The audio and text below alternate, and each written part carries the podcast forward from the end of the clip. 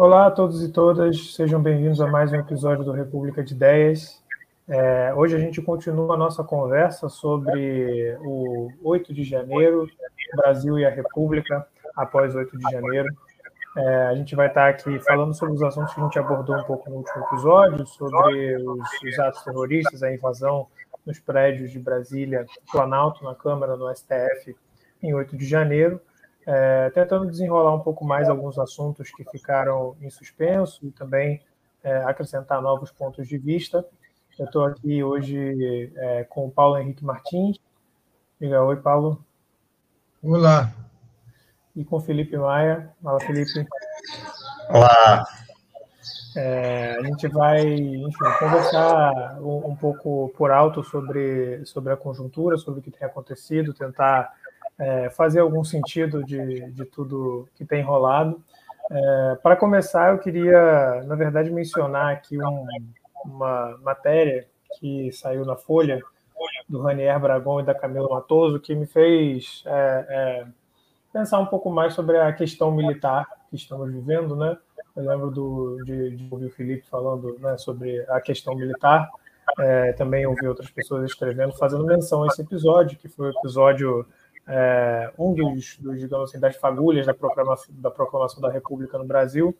É, e agora parece que a gente está vivendo uma nova edição da questão militar, no sentido de que estamos aí num impasse entre a, as Forças Armadas é, e as instituições democráticas do governo é, acerca do, digamos assim, do papel das Forças Armadas, de qual é o teor da participação deles, enfim, qual é o, o quinhão deles na, no funcionamento da vida política brasileira, se é que há um papel.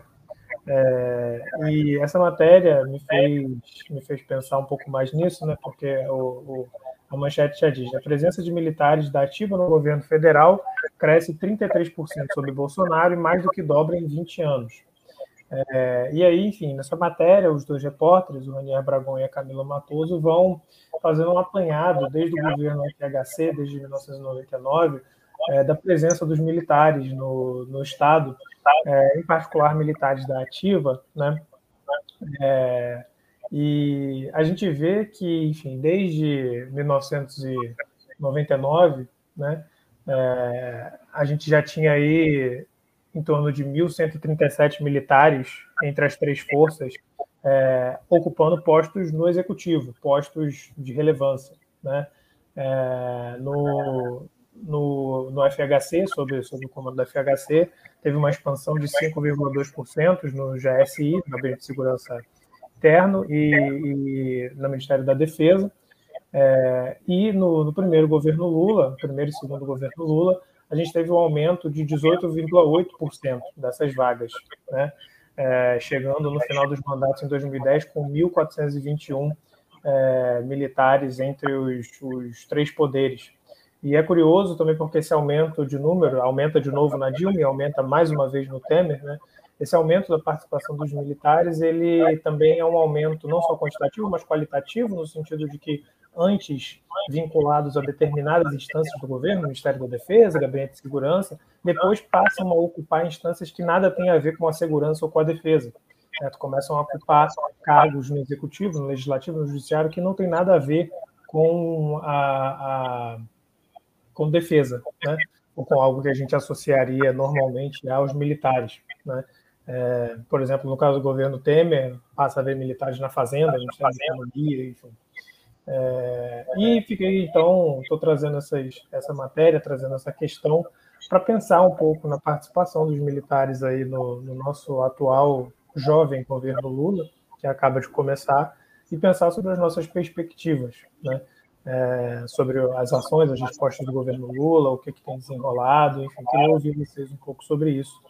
Fiquem à vontade aí, quem quiser falar primeiro.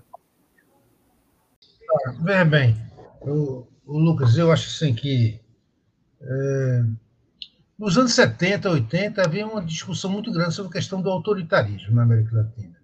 Naquela questão da, da, das ditaduras, e havia uma discussão sobre o, as origens do autoritarismo, muitos trabalhos interessantes que até o Fernando Henrique teve também, nessa discussão. É, eu acho que tem uma, tem uma questão da formação do, do, São várias questões, digamos assim, não tem uma única razão para explicar o fenômeno do, do militar ou do militarismo no Brasil. Eu acho que tem várias questões. Então, tem questões mais estruturais, assim, digamos assim.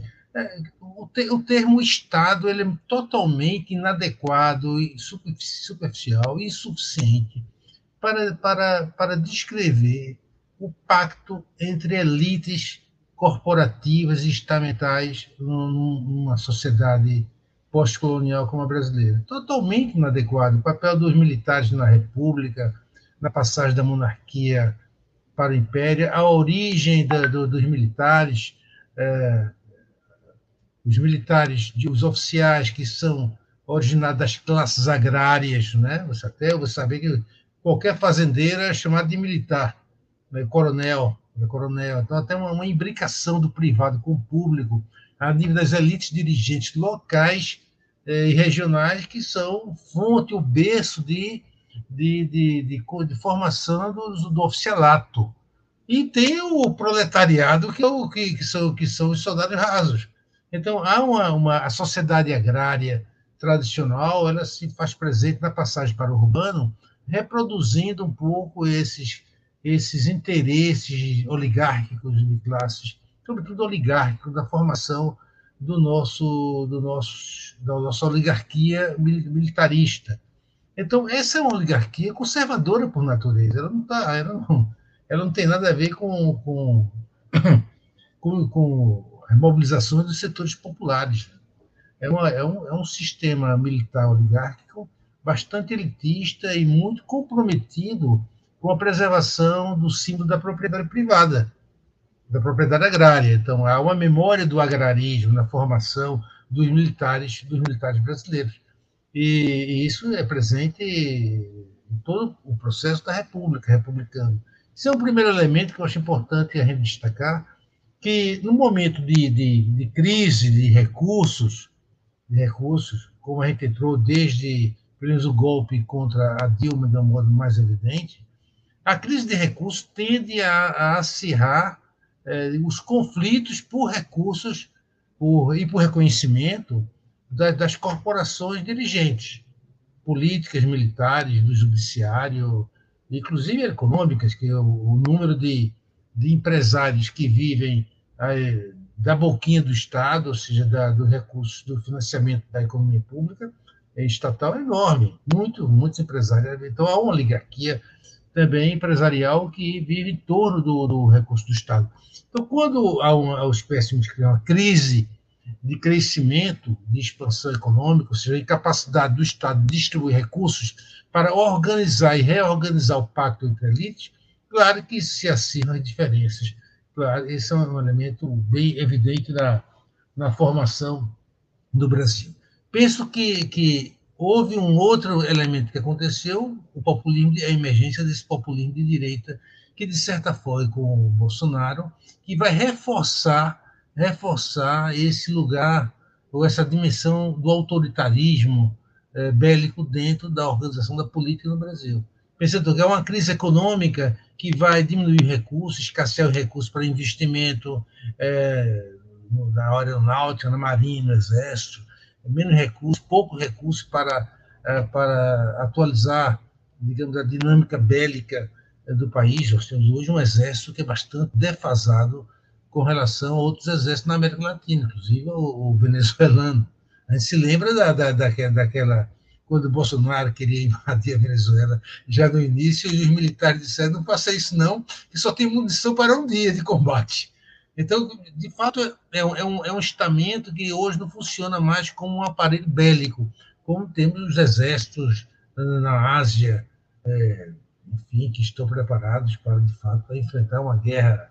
Aqui não tem, aqui você tem um aparato bélico formado para a repressão social, a repressão do, do, do, civil, que tem a ver com o pacto de elite, com como foi forjada esse, esse exército, ele foi forjado para ser um, um, aparelho repressor ao lado do aparelho policial. Não tem, eu, eu sempre brinco assim com as pessoas, dizendo o seguinte: é que Recife, perto do Nordeste, é a área mais protegida do mundo, porque nós temos as fronteiras mais próximas são duas fronteiras mais próximas. Uma é a Bolívia, a 5 mil quilômetros de distância, o outro deve ser Serra Leoa, na África. Aí, quando eu vejo esses tanques de guerra aqui na rua, desfilando, eu fico imaginando para que serve esses tanques de guerra, não serve para nada. Só serve para repressão civil, ou serve para fazer a demonstração de poder, mas na prática não tem nada. Ninguém vai pegar um tanque de guerra velho desses assim na Guerra Mundial e levar para atravessar até a Bolívia. Ele não chega lá, não tem combustível, nem tem condições é, mecânicas para isso. Eu digo isso brincando, mas é, no fundo é uma questão de verdade, assim, que esse aparelho bélico ele não tem uma função de exército tradicional, ele tem uma função de aparelho repressor voltado para a repressão do, do, do, do da, da, esquerda é, é, e dos do, do movimentos sociais. Primeira questão. Segunda questão, dentro dessa lógica, dessa lógica elitista, há uma dependência colonial do, do, dos militares brasileiros com relação aos Estados Unidos. Toda a formação do nosso exército, né, ele tem a ver com essa, com, com os Estados Unidos. É uma, é uma disputa, há uma disputa dentro do, do, dos comandantes, é, dos, dos oficiais para saber quem, quem fala inglês. E eles quem falam inglês, quem vai estudar nos Estados Unidos vai então receber uma formação na Academia Militar Norte-Americana. E aí é, funcionou muito bem, funciona muito bem a questão da guerra ideológica, da Guerra Fria, e da guerra ideológica dos Estados Unidos com a, com a Rússia e com a antiga União Soviética, a questão do combate ao comunismo. Desde MacArthur, a época de MacArthur, isso funciona para tentar desorganizar os partidos comunistas nos Estados Unidos desorganizar a esquerda mundial e também a presença da União Soviética na África e na Ásia. Então, a luta contra o comunismo sempre foi algo muito forte. Os militares utilizaram essa, essa, essa, essa dinâmica ideológica em 1964. Então, eu, eu, eu lembro que o Goberi é, falou que o, o, Nordeste do Brasil era o porta-avião dos Estados Unidos para enfrentar o comunismo na África e na Europa. Então, eles tinham essa dimensão geoestratégica colonial, provinciana, de, de que aqui o, o exército tinha essa função de de proteger a luta, proteger os valores liberais é, contra o comunismo. Claro que a questão de Cuba ajudou também a construção desse, dessa narrativa, nessa narrativa, digamos assim, fantasmagórica, né? Porque as pessoas não sabem nem o que é comunismo. Você perguntar, ah, o comunismo, os comunistas estão aí querendo invadir o Brasil. As pessoas não sabem o que é comunismo. Elas não sabem absolutamente o que é comunismo. Tem mais a ver com algo fantasioso sobre um dragão da maldade, alguma coisa desse nível. Ele não sabe, de fato, entender o que é comunismo. Né?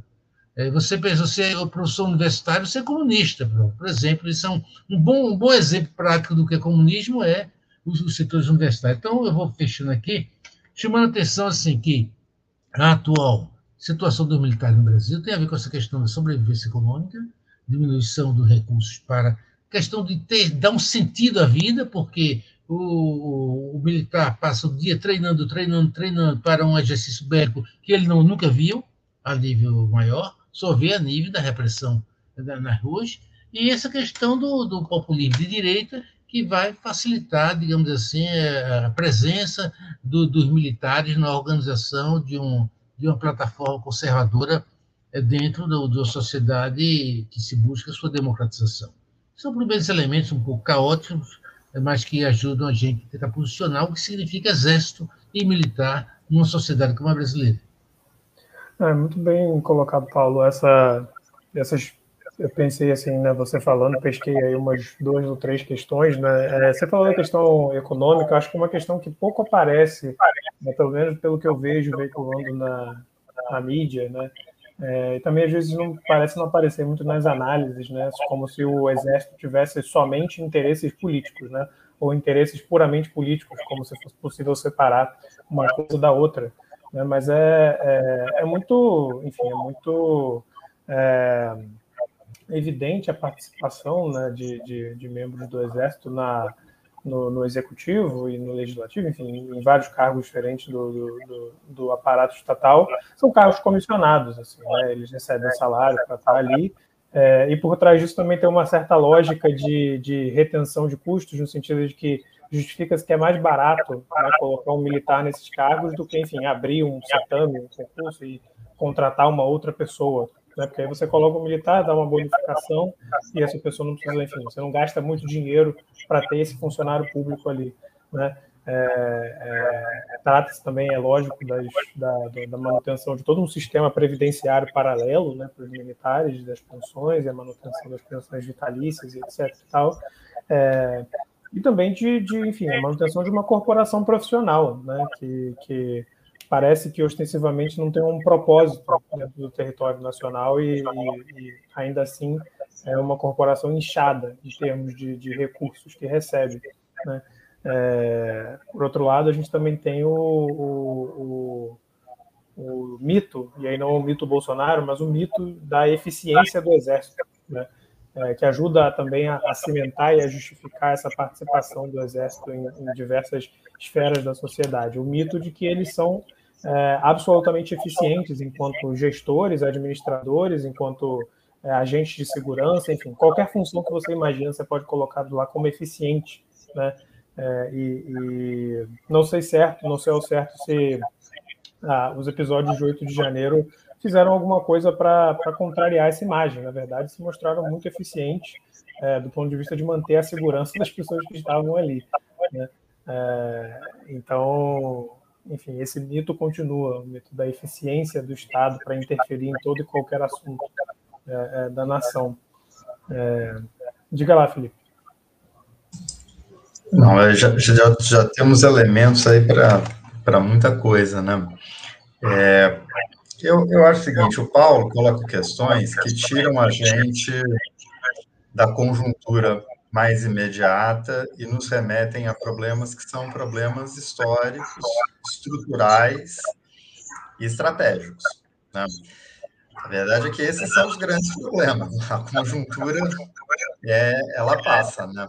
mas isso tem, tem, tem, tem permanência. Né? É, sintetizando, assim, o, o, o, que eu vejo, né? e aí, bom, há, há muitos trabalhos né, sobre sobre tanto sobre a história a política dos militares no Brasil, como também trabalhos sobre até de antropologia, né, sobre a formação da identidade, sobre a sociabilidade é, nas instituições militares, né, alguns trabalhos de ciência política também, muito sobre o regime militar, sobre o desenvolvimento da, da, das Forças Armadas e tal, uh, que a gente pode sempre consultar e, e, e, tentar dar inteligibilidade a essa questão. Né?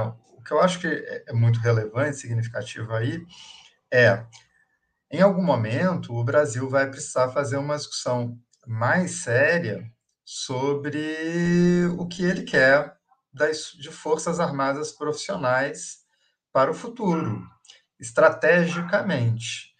Né? É, o Paulo brinca, né? O, de que, que servem os tanques em Recife? É, de que, que servem? o, o, o, qual, o, qual foi o investimento que foi feito nas Forças Armadas brasileiras durante o período democrático? Né? Então, então, enfim, nesse período, se a gente for olhando, né? de frente para trás, o período mais recente é, é, é muito trágico, né? porque é um período muito marcado pela presença dos militares na repressão direta da população através desse, desse mecanismo miserável das garantias da lei e da ordem, não é isso? Ah, e parece que há militares que gostam disso, porque cultivam essa ideia na opinião pública, não é? Ah, o, o, antigo vice-presidente da República e hoje senador Hamilton Mourão cultivava a ideia do, do Exército como um poder moderador para arbitrar é, conflitos entre os poderes, para intervir em situações de ameaça à ordem, não é? é enfim, é, há, um, há, um, há um culto a essa, essa ideia de um exército voltado para dentro. Né? Houve também, no período mais recente, toda uma mobilização das Forças Armadas, isso com muita visibilidade, na questão da Amazônia, né? que é uma questão muito delicada para o Brasil. Né? Ah, inclusive pela população que vive na floresta ou nas florestas, não é isso? E, essa, é, e, esse, e esse território é visto pelos militares brasileiros como uma área, como um território estratégico da sua atuação, né? como parte do que seria a sua missão de garantir a soberania brasileira. Né? Até aí poderíamos dizer, tudo bem, de fato, floresta é imensa, faz fronteira com muitos países, é uma missão constitucional das Forças Armadas, né? proteger, monitorar fronteira e tal. O problema é que a interpretação que o Exército Brasileiro tem oferecido sobre a Amazônia, ela conflita com o espírito e, e, e com a própria é, é, e, e, com instrumentos normativos presentes na Constituição brasileira.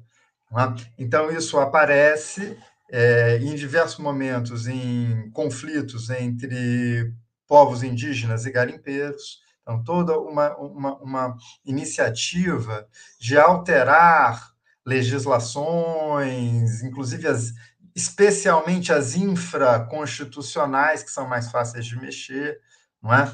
para permitir a, a, a, entrada, né? a exploração econômica muito pouco ordenada, para ser bonzinho, do, do território. Nós vimos no final de semana né, as imagens muito chocantes né, da fome nas aldeias Yanomamis, né, algo que nunca poderia ter acontecido, é? ah, mas aconteceu né, sob a guarda de um governo com imensa presença militar, uma, que foi o governo de, de, de Bolsonaro. Né? A, a interpretação dele sobre, sobre, sobre a Amazônia é de que o Brasil protege a floresta demais. Né? E, e, e, e, de que a esquerda uh, estaria fazendo da floresta um santuário para entregá-la aos estrangeiros. Né? Então, é, o que inclusive é uma questão que eu acho que, que merece discussão, inclusive com as teorias pós-coloniais, né? porque esse, essa espécie de colonialismo interno que existe na Amazônia né? é, é, é, é estruturadora da identidade do Exército Nacional Brasileiro. Né?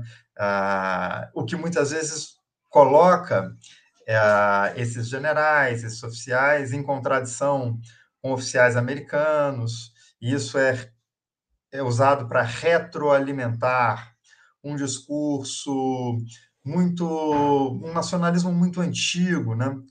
É como, como, se, como se fosse fundamento da soberania. Né? Ah, então, então, essa questão ela é muito espinhosa, ela é muito, ela é muito bombástica, né?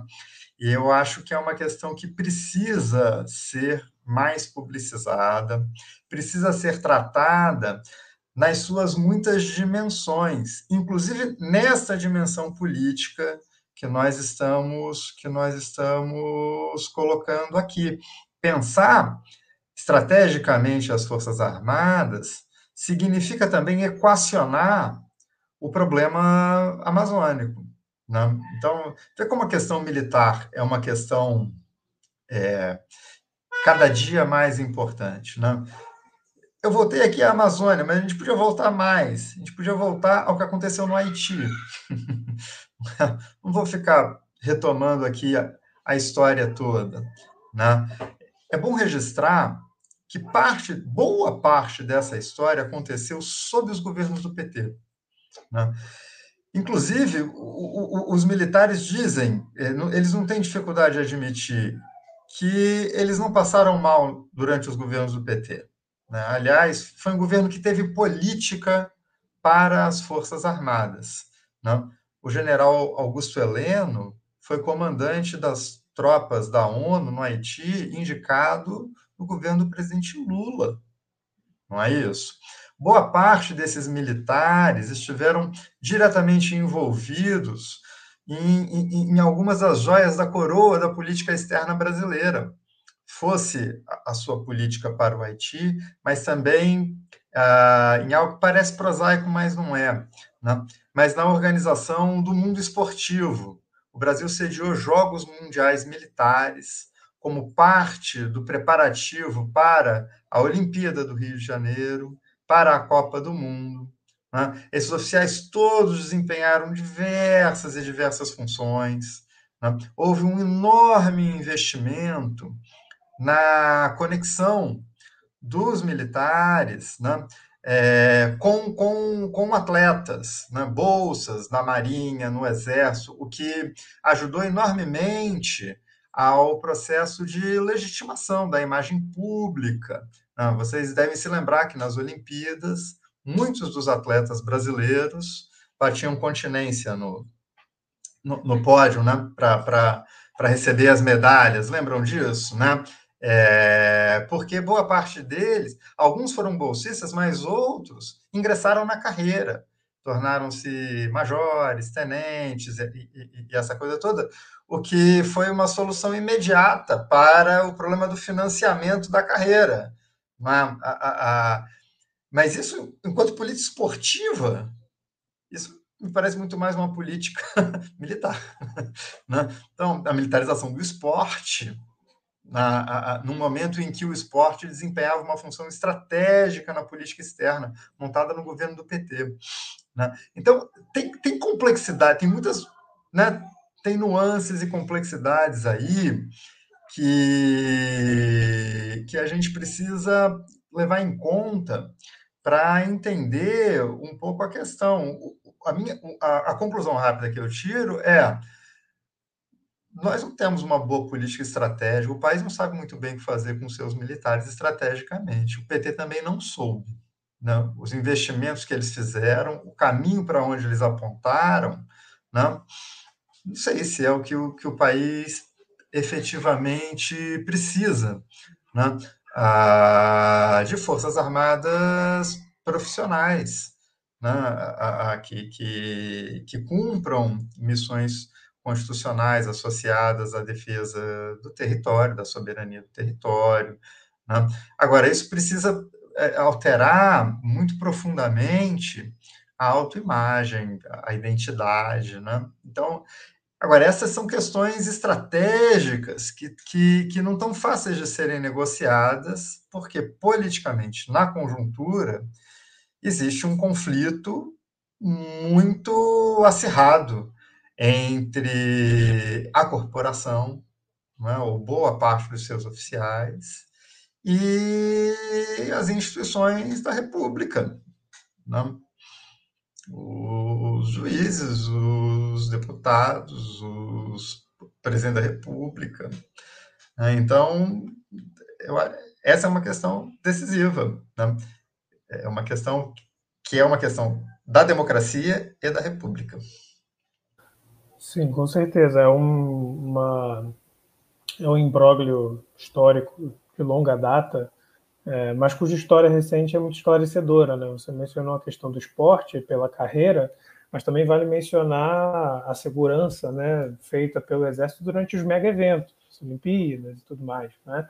É, mais uma vez, também reforçando essa ideia né, do Exército como uma instância é, interna de manutenção de segurança e de ordem. Né?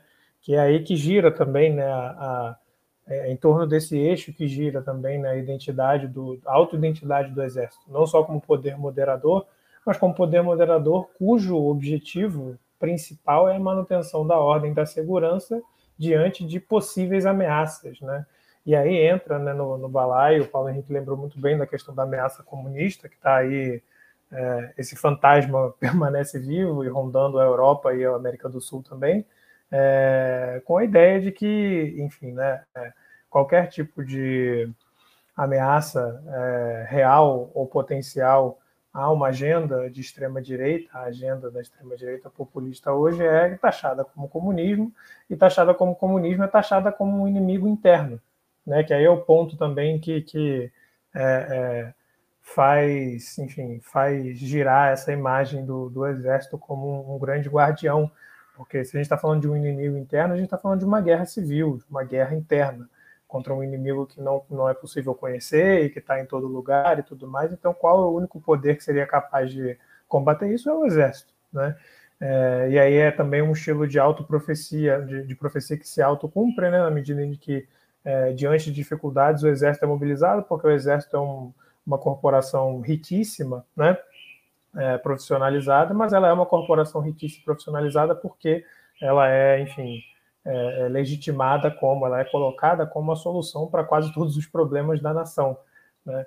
É, e para isso aí também contribui o, o, o, no caso do, de 8 de janeiro em particular, né, acho que isso fica muito marcado ali, é, com a, a, a, imbricação das Forças Armadas em outras instâncias da vida social. Eu me lembro muito das falas do Múcio, por exemplo, quando ele fala que, o ministro da Defesa, indicado pelo Lula, ele fala que é, os acampamentos eram em frente aos, aos, aos, quartéis eram democráticos, inclusive tinham amigos e familiares deles que estavam lá, né, porque não é, é não é um, não há necessariamente uma não é uma instância desvinculada né, da, da, da vida da sociedade civil. A gente está falando de pessoas, enfim, que, que estão aí muito bem mobilizadas, não só numa instância governamental, mas também em termos de um movimento social mais ou menos difuso é, é, a gente chama de extrema-direita, chama de bolsonarismo, chama do que quiser, mas é um movimento muito bem articulado. É, inclusive, uma das, talvez, dos saldos dessa, do, dos acontecidos de 8 de janeiro é a tentativa da Polícia Federal de prender e rastrear os financiadores. E aí, nesse, nessa frente, eu tenho acompanhado as notícias e visto assim, quando sai, ah, encontraram financiadores geralmente não são pessoas ricas, são, na verdade, pessoas que recolheram doações para repassar para esses acampamentos. Então, eles não são os financiadores, eles são assim, um, um nó na rede né, para passar é, adiante o, o, o, os recursos. É o que indica também o grau de capilarização desse tipo de movimento. É, mas, enfim, estou falando, falando um pouco solto aqui. Paulo, quer acrescentar alguma coisa? Eu acho que a, a, politização das Forças Armadas, é, indiretamente também das, das, demais forças policiais, porque o número de, de políticos, de candidatos a deputados, etc., foram muitos, é, que, que, vieram da, da, das polícias militares também, e de delegados também, etc. Então, houve essa politização. Mas com as Forças Armadas foi mais evidente e quem ficou mais na vidraça, teve mais prejuízo na vidraça, por a questão é, da imagem que as Forças Armadas tinham como um, uma organização competente, do ponto de vista técnico, organizacional, né, demonstrou que não era assim, a gestão do Pazuello foi, é, quebrou muito essa, essa imagem de, de bons gestores técnicos, é, o pessoal está invocando a intervenção das Forças Armadas, em grande parte está dizendo que eles são capazes de ocupar todos os ministérios com muita competência e resolver o problema da pobreza, enfim, do emprego e do desenvolvimento. Então, vimos que a gestão do Pazuello foi, de fato, é, desastrosa do ponto de vista de, de demonstrar a fragilidade dos militares como, como na organização técnica do, do, do setor público. Houve a questão da idoneidade moral também. Outra questão que da vidraça aí, que, dos militares, é, que a questão que os militares tinham moralmente homens dignos, justos, é, voltados para a defesa da pátria.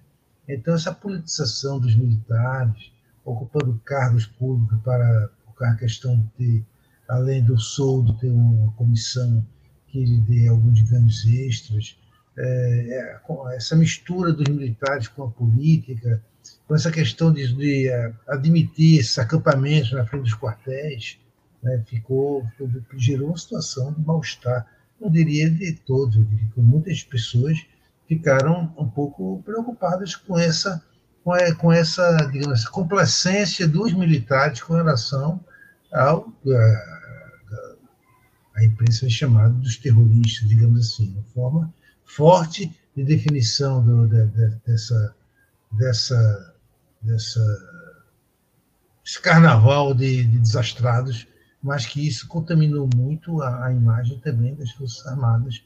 E, enfim, essa questão da, da isenção política, que eles seriam defensores do, da, da proteção territorial, da soberania nacional, ficou muito comprometida, sobretudo agora com, além dos quartéis, essa questão que o Felipe chama atenção sobre a Amazônia. De fato, o Felipe falou acertadamente. Há uma contradição aí entre o que eles entendem como é, ação de defesa territorial e o que está previsto como defesa da soberania nacional na nossa Constituição Republicana. De fato, eles têm uma leitura, uma leitura com relação à questão dos indígenas, que é uma leitura muito colonialista, muito colonialista. Né? O, Bolsonaro, já nos anos 70, tinha um projeto de, de, de acabar com, com, com, os territórios indígenas. Então, nos anos 90. Então, isso não é uma coisa recente. Essa intenção dele de acabar com os Yanomami, destruir a cultura Yanomami e integrar os, os indígenas como cidadãos, trabalhadores, é muito antiga. E a gente sabe que essa coisa vem avançando com muitos indígenas passaram, foram cooptados pelos pelos, pelos, pelos, pelos, pelos, pelos grupos de seringueiros, de seringueiros não, de pessoas que de exploradores de minerais, aí dos invasores aí da, da, da área. Então tem uma, uma complicação muito grande. Os militares, de fato, não souberam como organizar as fronteiras nacionais. Eles não foram competentes para isso. Então, isso é um, um terceiro elemento assim que, que compromete. Agora, tem algo por detrás que se mantém e que isso que talvez é a grande questão preocupante, é, é a presença de uma ideologia autoritária que atravessa ah, as relações verticais eh, de baixo para baixo, envolvendo setores evangélicos, setores militares, setores policiais. Então, toda essa, essa reorganização que está acontecendo é por cima, a nível do generalato, de, de, de, como dizer, dos oficiais que têm um maior nível intelectual e que, de fato, eles eles determinam o funcionamento do, do, do, da política geral das Forças Armadas, das polícias militares. Mas no baixo, chamado baixo clero, baixo nível é, dos militares, há uma, há uma intersecção, conexão é, vertical, horizontal, horizontal, diferentes setores, que isso é difícil de desmontar. Eu acho que isso aí tem que haver, então, além dessas, dessas substituições táticas, tem que haver uma, um trabalho de, de, reorganização da cultura democrática dentro das Forças Armadas e dentro da, da, das Forças Policiais. Houve muito trabalho por, no, no, na gestão anterior do PT. É, eu vi trabalhos acadêmicos que eu participei de alguns sobre a questão de organização das bases, a participação é, civil nas políticas públicas é, de segurança Houve muito isso no Ceará, no Rio Grande do Sul, na Amazônia. Houve, houve várias tentativas de democratizar as decisões da, da, do, do, da sociedade civil com os setores militares a nível da, de, de organização dos bairros, proteção dos bairros, etc., etc., é, mas que de fato não funcionou muito, porque essa tradição autoritária é, e horizontal ela tende a se impor sobre, sobre o sistema hierárquico, sobre as decisões militares. Então, as tentativas de democratizar a formação de oficiais é, e, e, militares em geral gerou muitos problemas, inclusive dentro das salas de aula, de colegas que participaram da formação de, de cursos de formação de militares, eu mesmo dei algum curso de formação de militares, eu percebi duas coisas. Eu percebi, primeiramente, a dificuldade de oficiais com, com, com, com hierarquia menor de contradizer oficiais de, de hierarquia maior, assim, de tenente ou major é, se posicionar na frente de um coronel dentro da sala de aula. Eu observei isso. Outra coisa que eu observei, que era unânime e até me chocou um pouco, que todos eles defendiam a atuação dos militares no setor privado. Eu, eu, algo que eu, que eu, quando eu fui dar o curso, eu imaginava que eles tinham um pouco esse sentimento é, corporativista, mais clássico, assim, no sentido de, promover e defender a, o pertencimento à farda, defender a farda e a função. Não, todos defendiam a privatização do, do, do, do, do setor militar. Assim, cada um a gente trabalha aqui, mas depois vamos ter segurança, vamos ter nossas empresas de segurança privadas. Todos, eu não vi ninguém defendendo uma visão mais ortodoxa do militar como sendo se voltando de uma forma exclusiva para defender a, a farda e defender o interesse do país, não. Todos envolvidos com a questão do, do, de ser prestação de serviços ao setor privado. De, como empresários, como empresários ou como funcionários. Então, isso compromete muito a, a ideia de um, das Forças Armadas, das Forças Militares, como ter uma isenção na, defesa do bem público. Eu não vejo isso. Então, algo tem que ser feito a nível de, de construção de uma cultura democrática, seja pela sociedade civil, como foi tentado, seja pelo, pelo, pela política para reverter essa situação. E, isso que você fala, né, Paulo? Isso, isso, me chama a atenção de que isso é um pouco sintoma de uma falta de projeto, né? Ah, quando, quando as pessoas começam a ver aquilo como um trabalho, um emprego, como qualquer outro, que serve ao, ao rendimento da família, né? E que precisa ser complementado por outros trabalhos que também gerem uma receita para a família e né, para os projetos pessoais e tal, né? Ou seja, tem, tem, tem uma perda de sentido de missão, né?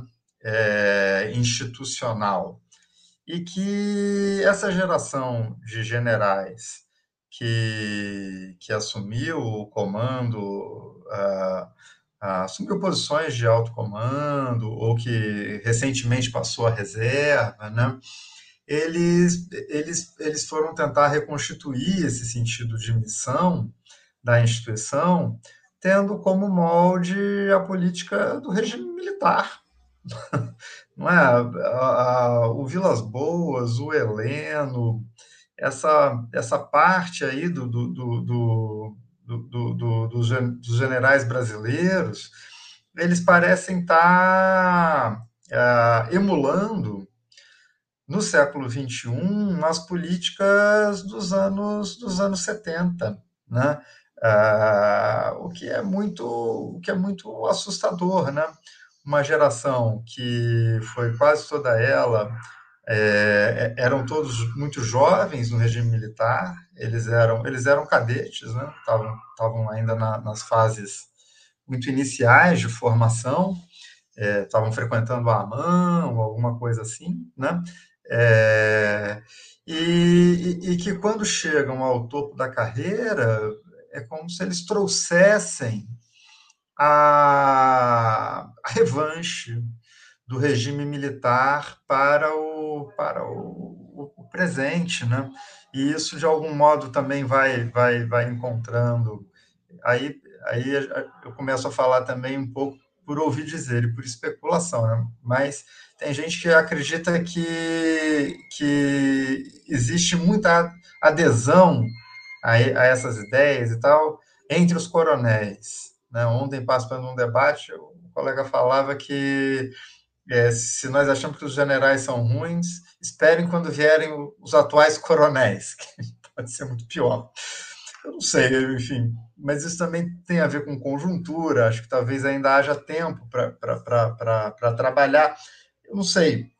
Agora, é uma coisa é uma coisa esquisita, né? Ah, eu acho que é muito sintoma de, de um desalinho entre a instituição e, e, a República. Né? Muita coisa desalinhou no Brasil nos últimos dez anos, muita coisa mesmo. Né?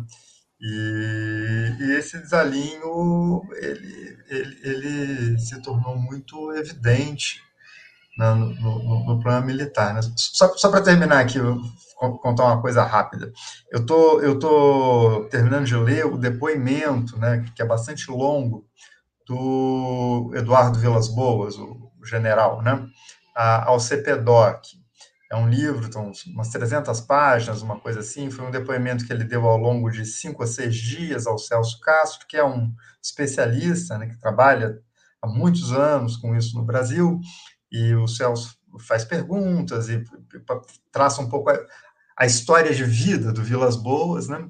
E, o, e esse depoimento de vários dias do Vilas Boas o Celso Castro transcreve, devolve ao Vilas Boas, e o Vilas Boas trabalha na redação. Então, ele é um livro misto, porque ele contém depoimento e contém um retrabalho do Vilas Boas sobre o texto, que vai ser o texto final, é um texto dele, né? A, a, versão dele das coisas, né? É, é um dos livros mais chatos que eu já li na minha vida. É muito chato. Porque na vida do Vilas Boas não acontece praticamente nada. da saída dele, aliás, da, da passagem dele pela AMAN, por toda a formação dele, etc. e tal, tal, tal, não acontece nada.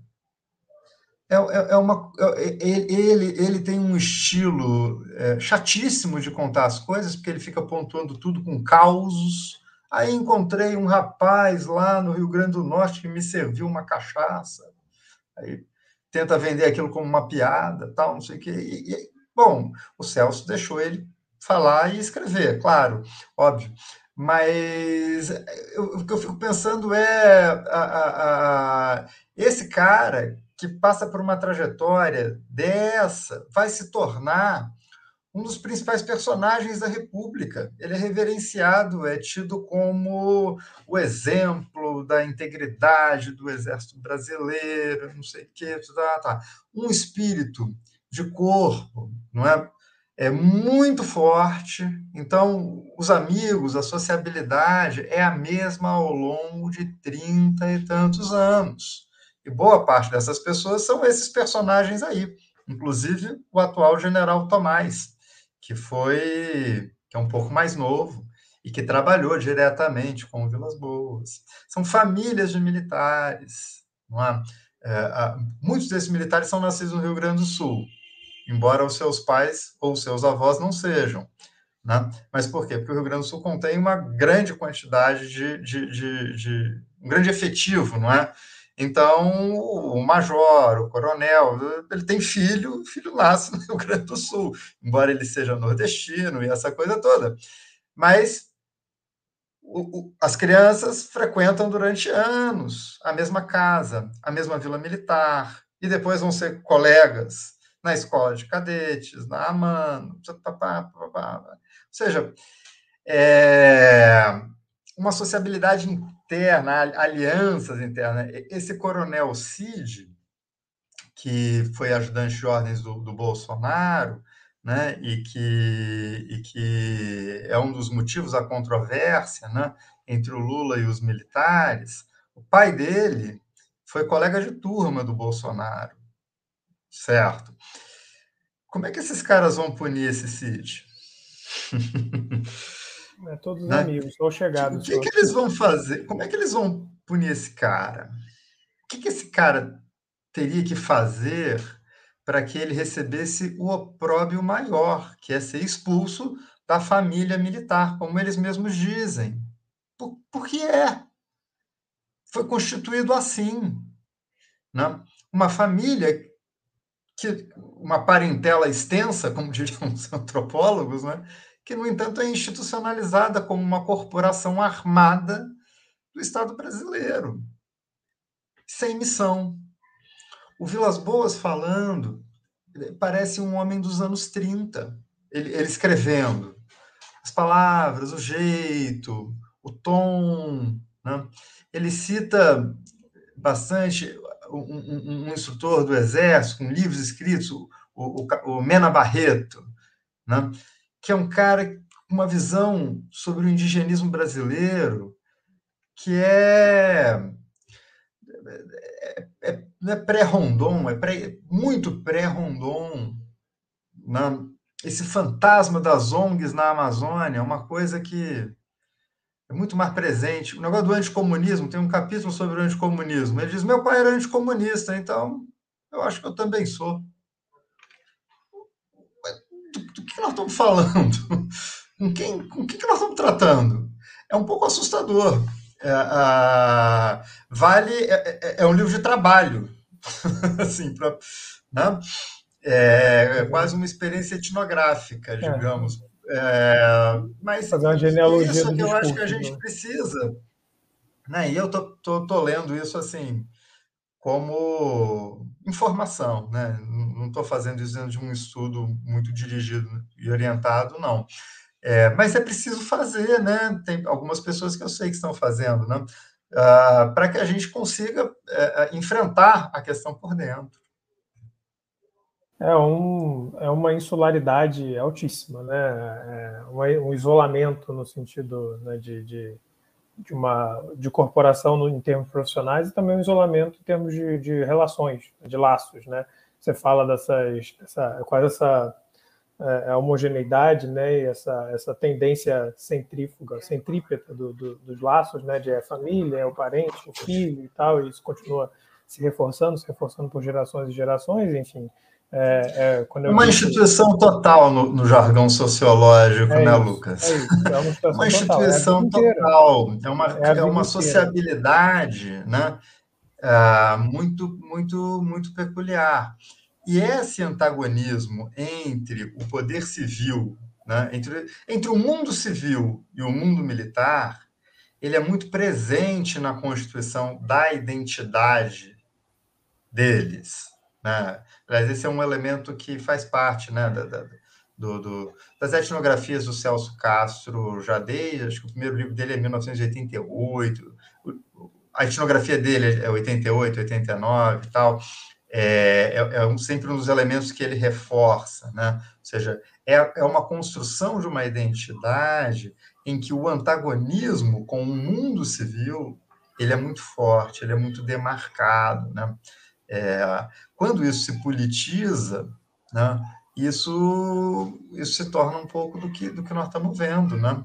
É, é uma então, lógica eu, de... Por aí tem, tem, tem um caminho para entender. É é uma lógica, né, de é um antagonismo, também é um é, antagonismo misturado com insularidade, mas eu não diria nem é um antagonismo assim, né, eu não vou dizer que é tipicamente brasileiro, mas tem um, um grande lastro na, na, na história do, da, da, cultura política brasileira que é um antagonismo paternalista, no sentido de que é, o mundo civil é um mundo corrompido, mas ele não precisa ser destruído, ele precisa ser conduzido, né?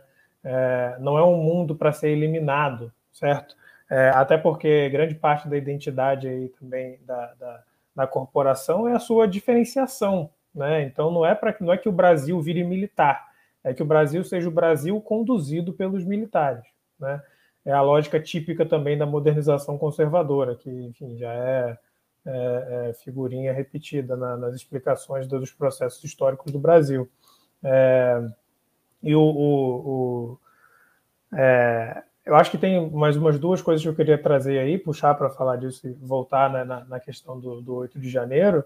É, é que uma coisa né, tornou-se, é, começou a circular o, o, o, lema da anistia nunca mais, né, é, falando né, acerca da, da, do fim do regime militar, que não foi bem um fim, né, foi uma coisa que meio que acabou sem acabar, é, a gente teve no Brasil só o trabalho da Comissão da Verdade como uma instância de tentar, enfim, fazer algum sentido é, é, é coletivo desse período, né, no, no, sentido de reparar aquilo que foi é, ferido e de, enfim, conferir pelo menos algum tipo de, de uma, dar uma representação consensual do regime militar como algo que aconteceu e que foi ruim, certo? e, e, não havendo qualquer tipo de instância ou qualquer tipo de cerimônia pública para concretizar essa cisão é, e para, enfim, tornar o regime militar ou, ou, consagrar o regime militar como um período é, é, é tenebroso na história, é, é, é, como se, enfim, não tivesse acontecido, né? Ou como se tivesse, como se fosse algo, enfim, ainda em aberto, né? um ano que não acabou, um, uns anos que não acabaram. Né? E é, a ausência desse tipo de processo de, de reparação e de é, é, elaboração do trauma, nos termos do Alexander aqui no Brasil, é, também é, é, é, muito curioso, mas a gente vê também, né, pelo menos a pesquisa do Datafolha diz que 93% reprovam os ataques né, em Brasília. Eu acho um número meio alto demais. Né? Acho que daria para dar uma, uma correção aí no, na, no índice não sei como é que a pesquisa foi feita, mas achei 93% um número muito alto. É, mas também me fez perguntar, ok, 93% podem reprovar os ataques, mas desses 93%, quantos desses ainda não acham que a intervenção militar é a melhor solução para o Brasil? Eu não acho que seja né, uma, uma relação de um para um. Né? Nem todo mundo que reprovou os ataques em Brasília faz alguma ligação entre isso, enfim, o que seria um golpe militar ou o que seria um governo autoritário. Né? É, e aí me parece que tem um déficit, tá? um déficit aí, é, é, histórico, interpretativo, de enxergar esses inúmeros e, e, e é, constantes arranques autoritários no Brasil como isso, como arranques autoritários, como, enfim, é, é, é, ataques à democracia e à república, né, na verdade, ataques à república desde o seu início, né, é, e aí não, a gente não tem né, uma, a gente não teve né, esse processo de, de, de reparação e de significação do golpe militar ou da presença do exército mesmo como algo a ser questionado, né, ou pelo menos a ser revisto é, dentro da sociedade civil. Esse era o último, único, último ponto que eu queria trazer. É, eu queria fazer algumas sínteses, mais ou menos, sobre o que a gente tem conversado. É, por exemplo, há um, há um problema, algo sui generis nas Forças Armadas no Brasil, que é, é que a contradição entre a, a sua missão, que ela se propõe, e a sua prática. A missão seria a missão, como todos os exércitos, de proteção do território nacional, das fronteiras, contra os inimigos externos, etc. Hoje, sobretudo, dentro da nova geopolítica mundial, as questões da, das guerras cibernéticas, etc. Mas não, tem, não existe isso há muitos anos, eu acho mais de século que o Brasil não sabe qual, qual é o conflito de fronteira. Isso já aconteceu entre Argentina e Chile, Bolívia, Peru, mas aqui não tem assim, as questões de fronteira vêm ser tratadas basicamente pela polícia, pela polícia de fronteira, pela polícia federal. Você não vê de fato a ação de fronteira, talvez na Amazônia existem os quartéis avançados na fronteira do Acre, mas que de fato funcionam com muita precariedade. São, são pessoas que não têm de fato uma formação, não existem os instrumentos, os satélites mesmo que permitam você ter uma, uma, um corpo de, de de intervenção poderoso nas nossas fronteiras não tem. Então, do ponto de vista da missão, seria ter um corpo de preparado para as guerras externas, etc. Na prática, é uma parada, um aparelho repressor. Toda a memória da, da nossa Força Armada é de um aparelho repressor, funcionando às vezes com as polícias militares, às vezes em confronto com as polícias militares. E aí a contradição aparece o seguinte, porque essas Forças Armadas elas, elas não são preparadas institucionalmente para ser um aparelho repressor como a polícia militar. Você, como um policial militar, ele tem 10, 20 anos de intervenção diária nas ruas e nas favelas. Esses, polici esses eh, os soldados do Exército, que servem um ano, dois anos, três anos, depois vão embora com, com armas totalmente desatualizadas. Nós vimos isso naquela intervenção no Rio de Janeiro. Quando aqueles soldados completamente de, despreparados, com aqueles fuzis velhos, antiquados, que não tinham condições de, de combater, de combater o tráfico. Então, de fato, há uma contradição entre o que seria a missão institucional e constitucional das Forças Armadas, como um órgão de defesa territorial, e a sua atuação, que é a de um aparelho repressor. Mal, mal, mal estruturado, tecnicamente mal preparado.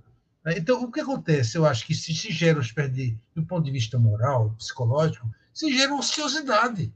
Você, você milhares de homens que treinam de manhã à noite para nada. Sabe que não vai acontecer nada de especial. A única coisa é especial seria como melhorar a minha remuneração. Para ter um carro novo, para ter uma casa própria, enfim. E aí vemos o, o efeito da mercantilização da, das, das, Forças Armadas e das polícias militares, a mercantilização. Há uma confusão tradicional no Brasil entre o público e o privado.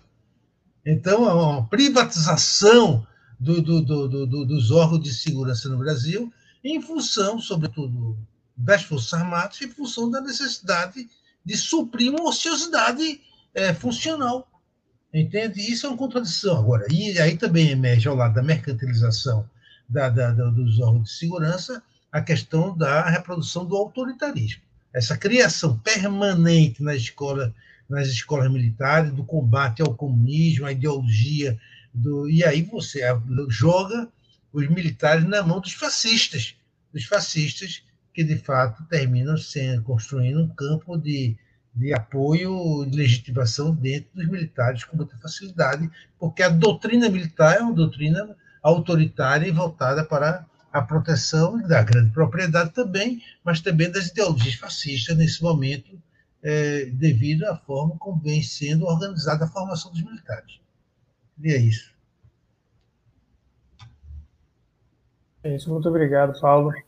Felipe, quer acrescentar mais alguma coisa? Senão a gente fecha por aqui. Não quero. Eu só, só muito rapidamente, assim, eu, eu acho que é, é, fazendo é, um matiz aqui em relação ao que o Paulo disse, é, eu acho que assim, uma coisa que, que a gente precisa anotar é que, bem, com tudo isso, né, é, no fim das contas, as Forças Armadas brasileiras, mesmo com toda a invocação do, do, da, da, da, da, feita pelos movimentos de extrema-direita de que interviessem, não intervieram.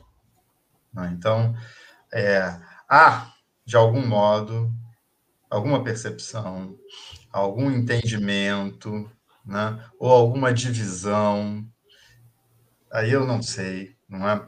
Ah, em que, em última instância, não, o espírito foi invocado, mas ele não se manifestou.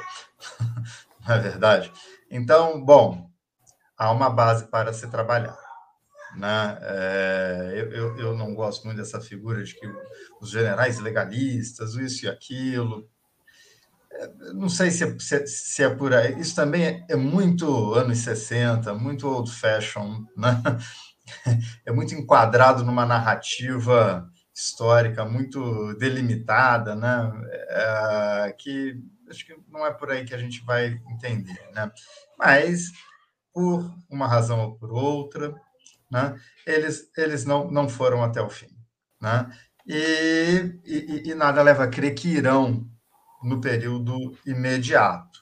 O problema é de outra natureza, não é a de um golpe militar imediato. É como o país né, pode repensar as suas forças armadas, como ele pode pode é, reverter uma tendência de politização né, que está em curso. Só um momentinho aqui.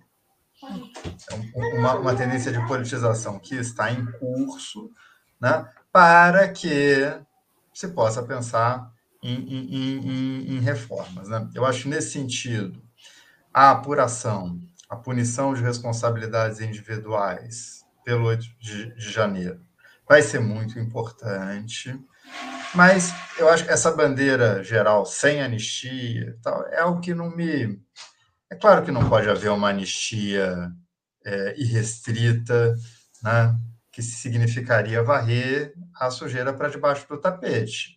Não é isso. Isso seria uma desmoralização da República, uma legitimação do 8 de janeiro. Isso não pode acontecer, não é verdade?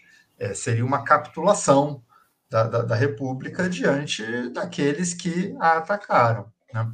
Agora, seria fundament, é fundamental que as coisas sejam feitas no devido processo legal, não é isso? Com apuração de responsabilidades individuais, com é, penas proporcionais aos atos individuais efetivamente constituídos. Né? E digo mais, eu acho que isso cumpre a sua função, mas isso não vai passar a nossa história a limpo. Né?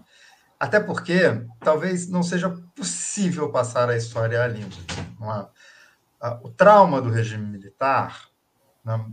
O Lucas cita, né? Quem de fato tem o trauma do regime militar?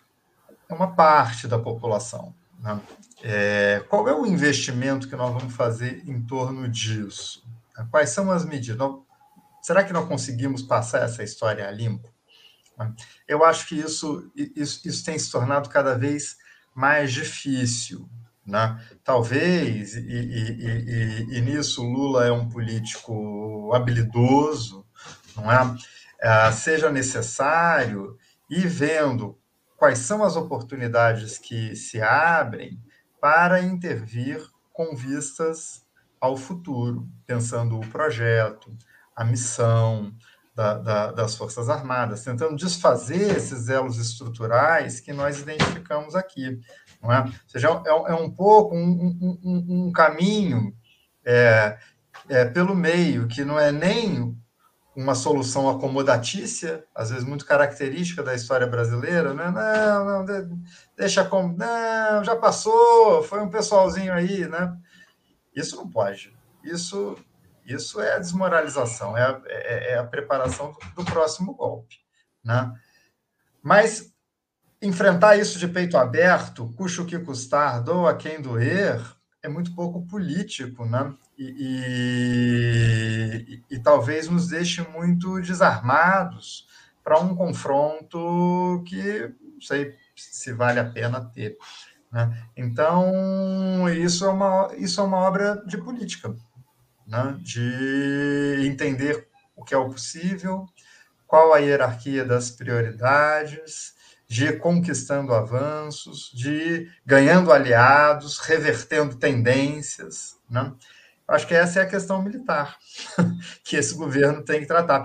Né? E conclusão é o seguinte: eu acho que o Lula não queria tratar isso, né? porque isso daí, eleitoralmente, é muito difícil.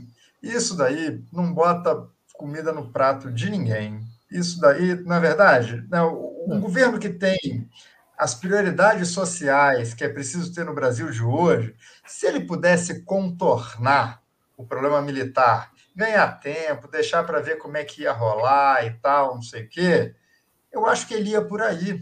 Ele escalou o José Múcio, que foi um homem do, do acordo entre ele e os generais que lá estavam, no alto comando, não é? Para ele ir deixando rolar. Né? a crise do 8 de janeiro impôs a questão militar. Ela se tornou um problema político que, se não for resolvido, né, não, não, não, se, não se resolvem os problemas de legitimidade desse, da, desse, de, deste governo. Então, ele foi obrigado a, a, a, a lidar com isso. Né? Me parece, pelas declarações, que ele está percebendo um pouco qual é qual é qual é o caminho, né? Mas vai ser uma obra de desfazendo um emaranhado e não de cortar o fio de, uma vez só, né? Que, que enfim, é, é, é, é algo que é uma batalha que talvez não seja possível vencer. Né? Eu, e acho que aí, bem, nós aqui na sociedade civil, nos centros de, de pensamento, de, de, intelectualidade, não é? Temos que ir tentando iluminar, é, jogar um pouco mais de luz, que a intransparência é muito grande nessas questões, né? entendendo, esclarecendo, para que a gente possa apoiar um entendimento mais democrático da relação entre as Forças Armadas e a República. Com certeza. É, e embora né, não tenha como voltar atrás, né, enfim, reparar o que já foi feito, é, eu acho que o, o sentido, talvez, né, do, da ideia da anistia nunca mais, que é, enfim, é mais um, um slogan do que qualquer coisa, mas o sentido é que, que isso que aconteça, né, que a responsabilização e esse breve, esse lento é, desentrelaçar entre os militares e o Estado aconteça de forma pública, de forma transparente. Né? Você fala de transparência, acho que é importante que aconteça de forma pública, visível e transparente, para que isso, enfim, não seja mais uma vez uma acomodação, não seja mais uma vez um deixa como está e vamos seguir em frente, né? Porque se for de novo, vai acontecer o que aconteceu depois de 64, que, enfim, acabamos o governo com vários militares, diminuiu e subiu de novo, e aí, enfim, governo Bolsonaro, mais uma vez, 33% de militares dentro do, da, da instituição do, do, do Estado. É, mas, enfim, gostaria de agradecer a vocês dois pela participação. Obrigado, Paulo. Obrigado, Felipe. também de, de, de interagir com essa, com essa manifestação final, que também trouxe novos temas, né? É, eu também achei que foi ótimo o debate. Eu acho que tem várias, várias questões importantíssimas para esse debate que extrapolam a questão análise política mais restrita, traz alguns elementos antropológicos, sociológicos mais amplos que são importantes para essa discussão aí, das Forças Armadas. Foi muito bom. É isso aí. Obrigado, gente. É, Obrigado. Aqui, até a próxima. Valeu. Até, até um abraço. Um abraço.